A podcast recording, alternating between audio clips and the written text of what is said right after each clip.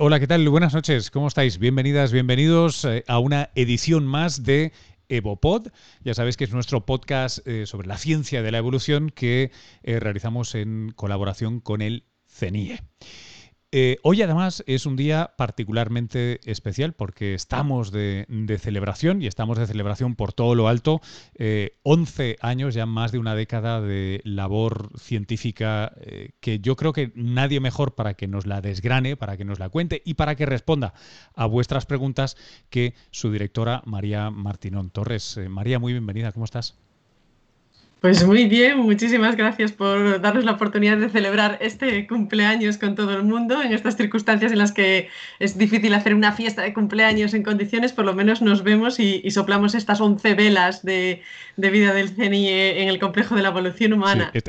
raro está siendo, la verdad es que eh, tengo, te quiero luego preguntar un poquito más adelante cómo está siendo, porque hubo algunas dudas, pero estáis en campaña, o sea que estáis, estáis eh, trabajando. Pero eh, una cosa, yo sé que eh, fans del CENIE y tuyos eh, sobran por las redes, eh, hay un montón. Sin embargo, sí me gustaría, ya que estamos en una ocasión de, celebrar esta institución, que, nos contaras primero qué es el CENIE, cómo, cómo surge esta idea. Pues mira, el CNIE yo creo que es una apuesta bonita y ejemplar de lo que realmente tendría que ser una apuesta por la ciencia en nuestro país. Es decir, no solo hablamos de que un país tenga riqueza porque tiene yacimientos o porque tiene, pues, eh, iba a decir, vestigios importantes para la reconstrucción de nuestra historia. Estamos hablando de una apuesta porque tenemos los recursos, tenemos el talento, tenemos los medios y debemos de apostar por hacer nosotros esa ciencia de primer nivel, porque podemos y porque debemos. Y el CNIE es un centro de investigación que no es porque lo digamos nosotros porque es nuestro, pero voy a decir que es único en el mundo, porque eh, en el mismo lugar, en la misma localización, eh, podemos hacer el abordaje más completo que existe de los estudios de la evolución humana. Estamos hablando de un centro que tiene además un sello muy especial, que es el sello ICTS, de Instalación Científico-Técnica Singular, que significa que estás agrupando en un lugar una serie de infraestructuras y de equipamientos que ya por sí, aislados, son únicos o son escasos ya en ámbito incluso no solo nacional, sino europeo, pero en este caso estamos hablando ya además en el mismo lugar somos capaces de abordar dentro de la evolución humana todos los aspectos necesarios para poder contar, voy a decir, la película de nuestras vidas. El, el, CNIE casi podríamos decir que es como un gran estudio cinematográfico en el que queremos grabar esa película de nuestras vidas. Esa película está ahí codificada, escrita en la naturaleza, en los fósiles, en los yacimientos. Nosotros queremos extraer esa historia, queremos grabar esa película, somos ese estudio cinematográfico, queremos poder hacer ese reparto, quiénes son los protagonistas, quiénes fueron esos homínidos, quiénes vivieron. Pero claro, para hacer un guion y poder extraer esa estructura necesitas conocer el contexto. Necesitas saber cuándo sucedió esa historia, en qué escala temporal, no solo los protagonistas. Queremos conocer todos los aspectos, no solo de la biología, de quiénes eran esos homínidos, esos antepasados, sino también de su comportamiento, ¿no? Y, y el contexto en el que vivieron, aquel clima, aquellas circunstancias, aquellos competidores. Entonces, esa posibilidad de reconstruir el protagonista, el contexto, el marco temporal, el marco espacial y el comportamiento, la forma en la que hemos reaccionado a los diferentes retos que a lo largo de los últimos millones de años nos hemos enfrentado, se hace en este centro de investigación, ¿no? que es el que realmente cocina esta historia, la graba y luego pues ya pasamos a la, fase de edición ¿no? y de proyección en el cine, que eso ya sería pues, el Museo de la Evolución Humana. ¿no? Ahí tenemos ya la proyección de la gran película de nuestras vidas. Pero hay una parte muy importante de esa producción, de, de esa traducción de las evidencias fósiles que está en el CNIE. Y es completa pues que, porque tenemos ahí pues, tres programas importantes de investigación. Un programa de paleobiología, que es el que estudiaría el sujeto, los homínidos, ¿no? su biología, su aspecto, su crecimiento, todo lo que como ser vivo eh, en realidad nos puede aportar a través del estudio y también de los animales que, que pudieron llegar a convivir con los que pudo competir, que también marca mucho nuestra historia. Tenemos un programa de arqueología, que lo que está en realidad es estudiando el comportamiento, tan importante, ¿no? A la gente se la conoce cuando la ves en acción. Entonces, una fotografía no te diría nada, necesitas para poder saber en realidad ese homínido, cómo vivió, quién es, qué hacía, cómo se parece uno a nosotros, necesitamos verlos en acción. Y esa acción nos la va a dar la arqueología, el estudio del, del comportamiento a través del estudio de los vestigios, de las herramientas, de las marcas que deja el paso del hombre por el paisaje, tratamos de reconstruir esa forma en la que vivió. Y después tenemos un programa de geología y de geocronología, que es fundamental, porque con, con esos estudios de los yacimientos, de la formación de esos yacimientos, yacimientos, del paisaje en el que vivieron. En esos sedimentos podemos tener una reconstrucción, pues ese escenario en el que está sucediendo esa película, pero sobre todo es importantísimo el marco también temporal nosotros si nos ponemos una historia con las viñetas sueltas, pero no las ponemos con orden, no hay una coherencia, la historia pues es completamente diferente. No es lo mismo el final que el principio en una historia. Y con eso contamos en, el CENIE pues con prácticamente todos los sistemas y todas las técnicas de datación prácticamente el, abanico más completo que existe para poder datar yacimientos y colocar en el tiempo todas esas escenas que estamos reconstruyendo en nuestra vida. Tenemos pues técnicas que en sí mismas, lo que decimos, pues no son comunes, no es fácil encontrar en lugares donde puedas hacer la datación de un yacimiento, pues las, por arqueomagnetismo, por eh, resonancia magnética electrónica, por cosmogénicos, eh, por series de uranio torio, es decir, todas las posibilidades casi técnicas científicas que tienes para poner una fecha, para colocar en un lugar en el tiempo, además de un lugar físico, pues se encuentran también en el CENIE. yo creo que es un poco eso, el estudio cinematográfico para grabar esa película de, nuestras vidas que luego esperamos poder eh, proyectar en el Museo de la Evolución Humana, nuestros hermanitos que están literalmente al lado en este complejo de la evolución humana donde cumplimos me, me gusta esta idea de que sois algo así como el Hollywood de la evolución de la evolución humana, ¿no? Es, es pues, pues mira, me gusta, me gusta también oírtelo a ti así. Oye, eh, eh, y una, cosa de. Porque mira, de evolución igual menos, pero de pelis eh, en alguna estado. una peli la hace muchísima gente, incluso mucha gente que uno no se esperaría, ¿no? ¿Cuántas personas, cuántas mujeres y hombres estáis trabajando en, en el CENIE? Pues mira, voy a decir que, comparado con otros centros somos un centro modesto, pero voy a decir muy bien equipado y con una gran variabilidad, porque al final la potencia está ¿no? en la sinergia de las diferentes disciplinas. El CENIE puede tener a lo mejor pues, una plantilla de unas 56, 57 personas, que pues ahí estamos hablando de investigadores, de técnicos, de gestión, y además de eso pues tenemos otras personas que también trabajan con nosotros y que son parte de esta familia CENIE, que ya serían pues investigadores visitantes, eh, investigadores en formación, doctorandos, etcétera. Pero bueno, podríamos estar hablando así en total, pues a lo mejor de unas 60, 70, 80 personas, dependiendo del momento. Pero con esa conexión, sobre todo, bueno, pues un poco los, los fijos y los móviles, ¿no? Cambia, cambia mucho según el momento y también voy a decir, lamentablemente, pues según el momento también la precariedad y, y las cosas, ¿no? Los números no, no, lamentablemente no tenemos la estabilidad eh, que, habría que poder aportar ¿no? una carrera investigadora, por lo tanto, pues fluctúa. Pero bueno, podemos decir que de plantilla podemos ser 56, 57 personas. Pero claro, es un equipo fuerte porque es un equipo en el que tenemos muchísima variedad de disciplinas. Lo que dices tú es ese equipo en el que realmente estamos contando con paleontólogos, paleoantropólogos, arqueólogos, geólogos, geocronólogos, químicos, físicos, en realidad, bueno, pues toda la gente que casi es capaz de leer lo vivo y lo no vivo, ¿no? Para extraer, para interrogar a, la naturaleza orgánica e inorgánica y que nos aporte cada uno su, parte principal de, las diferentes piezas de, este puzzle. Entonces es a través de esa combinación de especialidades ¿no? que podemos eh, eh, ir acorralando, voy a decir, a la realidad para que, nos dé una respuesta a las preguntas que nos planteamos un poco sobre nuestro pasado. María, ¿de, dónde? Porque estamos ahora con una ocasión de aniversario, es ya más de una década, son, mm. son 11 años. Eh, ¿De dónde surge la idea y cuál era la necesidad que, que cubre el CENIE hace 11 años para luego preguntarte cómo ha evolucionado? Pues mira, el CNIE, y esto creo que también es importante, ha sido una apuesta, pues voy a decir, de dos administraciones diferentes, de un gobierno central, el Ministerio de Ciencia, que apuesta por un momento determinado, y por un gobierno ya regional, estamos en este caso hablando de la Junta de Castilla y León. O sea que yo creo que es importante ver cuando administraciones diferentes, independientemente del color y del signo, deciden que hay potencial. Es decir, en ese momento, si quieres original, un proyecto como el Dataporca estaba diciendo que precisamente teníamos ya ese arranque, esa inercia, ese potencial como para poder apostar porque merecía la pena dar una estructura y una estabilidad a un tema como el de la evolución humana, ¿no? Decíamos, somos buenos, somos buenos, bueno, no, pero vamos a apostar de verdad por darle la tal o los centros de investigación, es decir, hay muchísimos sitios dentro de la geografía española que tenían un poco que aportar, y esa es la idea de las ICTS, ¿no? Sacar en valor los diferentes lugares y regiones de todo el territorio español que tienen sus potenciales y sus fortalezas y, hacer un poco una red, ¿no? De, diferentes centros en la geografía española que pueden mm, mostrar su valor y su potencial.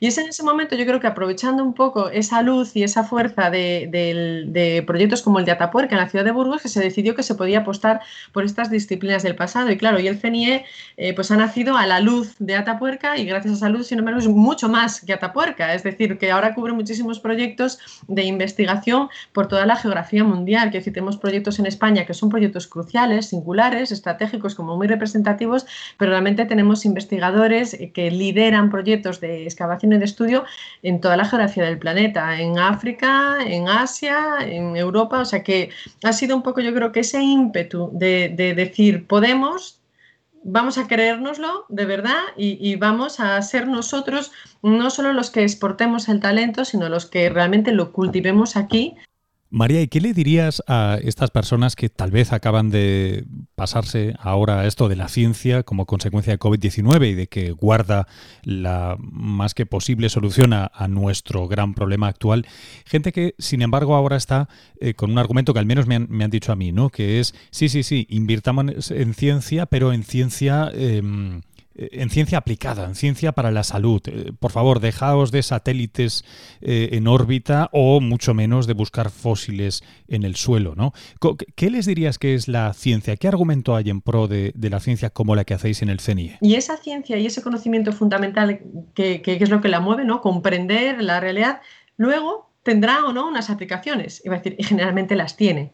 Pero claro, tú no puedes tener una ciencia de supermercado, es decir, si tú simplemente te dedicas a investigar lo que en ese momento crees que motiva, nunca irás por delante, nunca podrás de hecho dar respuestas a cosas que suceden. Es decir, si incluso hablamos ahora de la ciencia aplicada, pues en el caso que estamos viendo en la pandemia, de las médicas, si no hubiera habido detrás una ciencia que llaman básica, de investigación básica de cómo funciona el sistema inmune, por ejemplo, cómo funciona la célula, como fisiología, anatomía, pues en realidad hubiera sido imposible dar las respuestas casi que se están dando inmediatas o esa investigación que se está haciendo. Es decir, tiene que, la ciencia y la investigación tiene que ir por delante de esas necesidades que se plantean en, ese momento, ¿no? La, sociedad. Y luego ya esas distinciones yo creo que, no tienen sentido. En el caso del pasado, y por ejemplo en CNI en particular, hay una vertiente pues, que ha sido para nosotros a veces un reto, es decir, somos un centro, eh, que ya lo dice su nombre, de investigación sobre la evolución humana pero que como ICTS teníamos el reto de que tenemos que dar servicio a la comunidad. Entonces, servicio ya estamos hablando pues, de, gente que solicita acceso a las instalaciones, pero no solo en investigación, sino también en el ámbito técnico e industrial. Y uno dice, pero ¿qué, podemos nosotros aportar ¿no? a, la investigación ya aplicada o a la industria o a la tecnología? Pues precisamente con esta, eh, a decir, imaginación, el ingenio que se tiene que poner la gente que estudia el pasado, ¿no? que tiene que descubrir maneras de interrogar a la realidad, que tiene que llevar las metodologías y las técnicas más allá, ¿no? afinarlas todavía para que puedan proporcionar en los contextos en los que nos movemos mucha información, porque los fósiles no hablan, por ejemplo, no nos cuentan, tenemos que tratar de, analizarlos de, la manera más elemental, yendo realmente a todas las vertientes que tiene, pues lo que estamos viendo es que esas técnicas que nosotros hemos afinado, por ejemplo, o esos campos para responder cuestiones del pasado, tienen aplicaciones en otros ámbitos. ¿Cuáles, por ejemplo? Pues nosotros todo en el ámbito de casi es una, disciplina por sí misma, es la antropología virtual, ¿no? Con la, con la, aplicación de técnicas de imagen, como puede ser la microtomografía que sea computerizada, pues somos capaces de ver el interior de los fósiles, somos capaces de virtualmente cortar, medir, montar, desmontar, desnudar las diferentes capas de, un fósil, su interior, eh, preservando su integridad. Claro, esta eh, especialización para extraer toda esa información y habernos mejorado tanto estas técnicas son importantes, por ejemplo, para estudios de estructura de materiales, pues debe decir de construcción o de industria, porque realmente esas técnicas que sirven para ver el interior, tú puedes hacer estudios de calidad o de composición de materiales, pues si hay algún defecto de formación en un material de construcción, etcétera. Tenemos, por ejemplo, eh, laboratorios de caracterización de materiales, que lo que vas a hacer con esos laboratorios es em, estudiar, por ejemplo, la composición química elemental de, pues en nuestro caso, con aplicaciones para los sedimentos, para las tierras, para las materias primas con las que se hace la industria. Pero esas mismas técnicas sirven, por ejemplo, para estudiar impurezas, por ejemplo, en, alimentos, en impurezas o defectos que puede haber también, por ejemplo, en medicaciones, ¿no? A veces dices, tengo aquí una impureza, quiero conocer eh, cuál es la composición o en qué momento de la cadena de producción se ha producido esta alteración. tenemos, por ejemplo, eh, todos los laboratorios de, datación y, por ejemplo, los de luminiscencia y uranio torio, que para nosotros sirven para datar, se puede hacer también para estudiar eh, temas de paleosísmica, pues qué territorios determinados pueden tener un mayor riesgo menor de, que pueda haber eh, terremotos, por ejemplo. O sea, hay un abanico tremendo de aplicaciones a las que se ha llegado porque nosotros hemos, de alguna manera, discurrido mucho, ¿no? Como hasta dónde podemos llevar los métodos que luego han demostrado que tienen aplicaciones en otros ámbitos. María, ¿hay un argumento económico? ¿Hay, ¿Hay, un beneficio que pueda entender el concejal o eh, la ministra de turno? Claro, es que yo creo que, a ver, estamos hablando de conocimiento. El conocimiento, como sabes, se tiene que generar se tiene que transmitir y se tiene que cultivar. Es toda la cadena del conocimiento. Entonces, el conocimiento es patrimonio de la humanidad. Entonces, el conocimiento y la ciencia no es patrimonio de un científico. Estamos generando conocimiento y ese conocimiento tiene que, tiene que, consumirse. Incluso para esos los que se obsesionan, si quieres, con esa parte aplicada y cuál es el beneficio, ¿no? Que estamos muy acostumbrados a contestar eso cada vez que pedimos un proyecto y pedimos dinero, ¿no? Siempre es como, oh, qué bonito, qué bonito, pero ahora dime cuál es la parte práctica, ¿por qué es rentable? Bueno, pues si alguien busca una faceta rentable, bueno, yo creo que con el CNIE, con el Complejo de la Evolución Humana, con el museo, eh, con Atapuerca, tienes unos ejemplos espectaculares de que es rentable. Es rentable porque además estás invirtiendo en una parte que es turismo y ocio, pero a través de la cultura. María, déjame que cambie a un registro bastante más personal, pero eh, tú empezaste como médico. Eh, ¿Cómo acaba un médico cirujano dirigiendo el, el CENIE? ¿Qué, te dio por la evolución, por, por el estudio de los dientes? Eh, el camino no está definido, ahora ya hay estos planes de estudio como más, ¿no? Que vas escogiendo los diferentes pasos, lo que te interesa, esta asignatura y tal. Bueno, en mis tiempos no había eso, o sea, geografía o biología o no, historia y, y, a mí pues la parte humana, también es verdad que en un contexto de familia de médicos siempre me gustó y dije, bueno, pues para conocer al humano en el pasado, dije, a lo mejor es una buena inversión conocerlo muy bien ahora en el presente, ¿no? Como cuando desmontas un muñeco las tripas de pequeña para ver cómo funcionaba y qué tiene dentro. Digo, cuando conozcas esas piezas y cómo se ensamblan y por qué funcionan o por qué no funcionan, entonces cuando puedes a lo mejor hacer inferencias hacia el pasado. Y ese fue un poco el plan, escoger que la vía, y por eso ahí también un poco lo que hablábamos siempre de que eh, tenemos que abandonar un poco esa, eh, estrechez de miras, ¿no? De, de, todo tiene que tener una finalidad. Si quiero llegar aquí, solo tengo que estudiar, ¿no? Estas hiperespecializaciones, por ejemplo, que hay en las carreras ahora, ¿no? Que parece que ya tienes que estudiar algo pensando en qué salida profesional tiene, cuando entonces, no hay posibilidad de abrir otras vertientes y otros caminos. Yo creo que a veces las hiperespecializaciones, sobre todo tan pronto, ¿no? Eso tendría que ser como la evolución natural de un camino, pues nos, nos limitan y, y además constreñen la creatividad. Yo creo que tuve la suerte, entre comillas, de que no había una carrera ¿no? de paleontología ni paleoantropología y dije, bueno, pues yo exploro la medicina, que me gustaba también, y ya cuando acabe tengo la opción de decidir, hombre, era un poco arriesgado, bueno, pues si sigo por aquí o hago el otro salto. Y la medicina, pues que me sigue gustando mucho, creo que da la flexibilidad, es un poco que hay determinadas carreras como que te amueblan la cabeza, ¿no? Que te dan la posibilidad luego de utilizar conceptos de, de un campo y de otro. Entonces yo en general siempre doy el mal consejo a la gente de que haga otras cosas que no tienen que ver con lo suyo. Eh, eh, María, ¿qué hace la directora del CENIE? Porque te vemos eh, en, campaña, te vemos excavar, entiendo que tienes esa parte científica en marcha, pero ¿y la dirección? Y luego, pues evidentemente la dirección tiene también mucha parte de, gestión y de administración. Para mí ha sido un campo estar desde un lado en el que crees que tienes capacidad ¿no? para intentar hacer cosas. y bueno, pues hay muchísima muchísima labor, voy a decir, de administración y de gestión, que además, pues estando de este lado ahora la valoro muchísimo más, quiero decir, es lo que hay entre, tras los telones, ¿no? Nos peleamos con un mundo a veces en un idioma que es muy difícil de comprender, el burocrático, o sea, voy a decir, nos peleamos mucho, mucho para conseguir, voy a decir, sobre todo esos fondos, yo creo que el más tiempo que invertimos eh, hacia la dirección y todo, pues es tratar de buscar oportunidades. Y esas oportunidades para que se desarrolle esa ciencia. Y aparte de esa, de esa faceta de gestión, pues bueno, afortunadamente, eh, y creo que también es importante para el centro la contribución que puede hacer, pues sigo con la parte científica y ahora en este maravilloso mes de julio, como siempre, un año más, pues Atapuerca.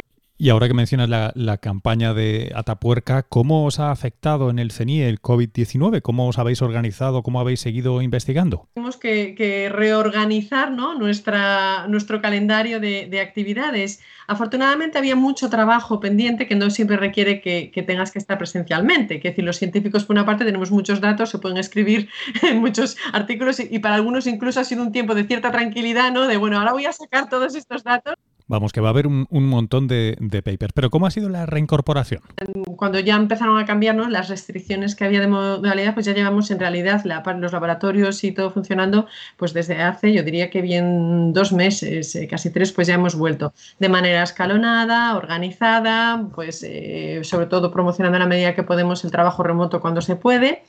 Y, con un protocolo, un plan de contingencia completamente nuevo y ad hoc, pues claro, para la prevención de, de COVID. Pero María, eh, ¿cuál sería la carta a los reyes de la directora del CENI? Es decir, ¿cómo, cómo te imaginas el futuro cercano de, del centro? El CENI ha despegado, quiere decir que, es escaparate de ciencia, porque se ve ya en la producción científica, pero además, a lo mejor es menos visible, iba a decir para los de nuestro ámbito ya más específico de la evolución humana, tiene una presencia muy importante ahora en, aspectos ya de tejido eh, tecnológico, industrial, es decir, hay muchísimos proyectos preciosos, pues también decirte hasta de biomedicina, de lo que te comentaba antes de paleosísmica, de trabajos con farmacéuticas, composiciones de materiales, etcétera, en el que está teniendo una presencia cada vez mayor. Y eso es muy reconfortante también, ¿no? El reto de decir aquella, eh, aquel ámbito que era no aplicado de repente se está convirtiendo en necesidad, ¿no? Y tenemos muchos accesos y solicitudes de utilización de las infraestructuras, a pesar de que nuestra misión era en ese ámbito de las humanidades y las ciencias sociales. De hecho, es la única ICTS de ciencias sociales y humanidades. O sea, que teníamos ese reto de decir, no, bueno, pues también somos de utilidad para esa sociedad. Yo creo que ahí el reto en estos años es precisamente eh, eh, darle solidez ¿no? a, ese, a esa presencia pues en, ese, en ese tejido también de innovación tecnológica. Yo creo que tenemos que ser líderes. Y a nivel de investigación, yo creo que, que ahora que ya hemos despegado, tenemos que intentar liderar. Pues si podemos meternos también en ámbitos ya moleculares, ¿no? de, de, temas de proteínas, genética, por ejemplo, yo creo que ahí tenemos que estar. Entonces, hay una serie de planes un poco para, para intentar ir por delante, ¿no? Que seamos nosotros los que inventemos, los que llevemos nuestras técnicas más allá y que, y que de alguna manera, y ahí es lo que me gustaría a mí, es que el CENIO fuera un centro de referencia no sé, es como el, de consulta, ¿no? ¿A quién voy? Para que me explique esto. Entonces, no solo a nivel científico, ¿no? De te llevo esto para que lo estudiéis, sino a nivel de sociedad también. Que sale una noticia y que tú digas, ¿esto por qué es importante? ¿O por qué me tiene que importar? ¿O por qué me tiene que interesar? Y a mí me gustaría que CENIE fuera un centro de referencia a nivel internacional en la comunidad científica, pero también en la sociedad. Creo que hay que, apostar porque nosotros podamos liderar eh, aplicaciones y descubrimientos. Pues en esta nota eh, maravillosa lo dejamos, el directo de, hoy. Eh, ha sido un absoluto placer tener con nosotros a María Martínón Torres, la directora del CENIE, celebrando estos 11 años de este centro de investigación que hace mucho más que mera, si es que la puedo, la puedo llamar esto, investigación. También hacen muchísima socialización de la ciencia y son eh, cada vez más una herramienta fundamental del tejido social, político, académico, científico eh, español e internacional. Es un verdadero orgullo, la verdad, poder colaborar con, con vosotros en este contexto. A los que estáis escuchando, recordaos que esto es la versión podcast de EvoPod estos encuentros tienen lugar más o menos cada 15 días en colaboración con el CENIE y los emitimos en directo por Twitter, por Instagram y siempre quedan aquí en el archivo del podcast. Si te ha gustado, si te ha interesado, compártelo, por favor. Nos vemos en una próxima edición de Evopod en cuonda.com barra Evopod.